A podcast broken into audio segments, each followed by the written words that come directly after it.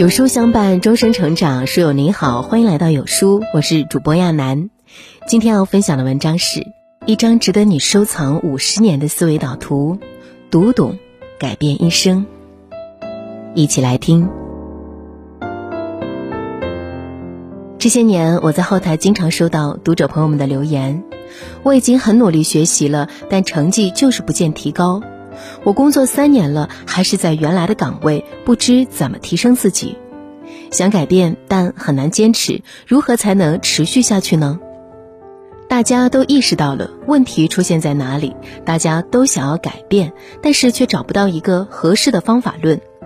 别灰心，看完这篇文章，也许就是你变强的开始。靠着这篇文章里所说的五件事，我从年轻时浑浑噩噩，到后来持续自我精进，再到现在有了自己的事业，这一切都是因为我想通了这五件事。这五件事，我把它凝练成五个字，就是加减乘除等。我们首先来说加，主动加持新技能。现在，请你找到一个环境相对安静的地方坐下来，凝神回想一下这三个问题。你有多久没认真完整的阅读过一本书了？你有多久没学习掌握一项新技能了？你有多久没有对一个有难度的问题进行过一次深度思考了？不必急着告诉我答案，我们往下看。如果你经常复盘自己的生活，如果你经常观察周围的人，如果你经常思考这个社会的很多变化，你就会发现。绝大多数人在步入社会之后就关闭了自己的信息输入端口，这意味着他们除了技能熟练度和情绪控制力之外，再也没有任何提高。这一切都是因为在离开学校之后，没有人在逼迫你学习任何知识，即便你不会。在《终身成长》一书中，将这种思维方式定义为固定型思维。这种思维会让我们有强烈的自我防卫意识，会把一切来自于外界的不同的声音视作敌意和侵犯，沉浸在自我建立的一个舒适圈里，不愿意再更进一步。但是，当你跳出这个思维怪圈，然后进行不断学习的时候，你就会知道自己现在的思维认知和之前有多大的差距。这个时候再回头看自己之前的对策和思考时，往往会发现其中还有更多需要补充的对策和可能性。拉普拉斯说：“我们知道的东西是有限的，我们不知道的东西则是无穷的。”再来说减，减少不必要的物质欲望。在开始这个话题之前，我仍然想问你一个问题。你觉得一个独立的人每个月用多少钱就可以生存下去？在我曾经第一次实习的那家公司里，我遇到过一个女生，每个月的收入只有一千六百块，但是她在父母没有给她任何援助的情况下，自己租房子、买菜做饭、买衣服、买生活用品，还能把生活安排的井井有条。其实一个人月入三千就能过得很好。但是大多数人的生活状态是，即便是月入一万元，仍然觉得捉襟见肘，还能用完花呗和信用卡。很多人在说物价提升了，但是我想问问大家，你有多久没穿过一百块以下的鞋子了？你们有多久没有用过几块钱的大宝了？你们在外面每次吃一顿饭都要花多少钱？我们每个人，对每一个人。心里都清楚，却不愿意承认的一个事实就是，我们经常在买不必要的东西。有位名人曾经说过：“真正有用的东西都是不值钱的，比如水、饭、衣服；而贵的东西其实全都是没有用的，比如字画、珠宝、手表。”人之所以会觉得累，会陷入无尽的失望和痛苦当中，全都是因为有了与自己实力不相匹配的欲望。或许你觉着这些东西太过遥远，自己的欲望并没有那么强烈，但你有没有想过，这些被欲望吞噬的人，都是从一些小小的欲望不断扩大，最后慢慢陷进去的。人只有学会抛弃不需要的东西，才能活得更轻松。曾经我也是一个非常喜欢买买买的人，衣服成山，鞋子一地。直到某一天，我发现我的整个房间都被这些东西填满了，我连走路都要避开那一地的鞋子。我终于拿出了一个周末的时间，把家里所有旧的、过时的、使用频率低的东西全都扔掉了。是的，扔的时候我非常心疼。但也正是我记住了这种心疼的感觉，之后再买东西的时候，我都会在内心进行权衡和判断，到底值不值得买。再来聊胜，把已经被验证正确的事乘以一百次。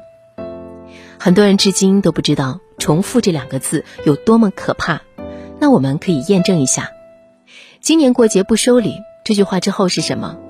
挖掘机技术哪家强？这句话之后又是什么？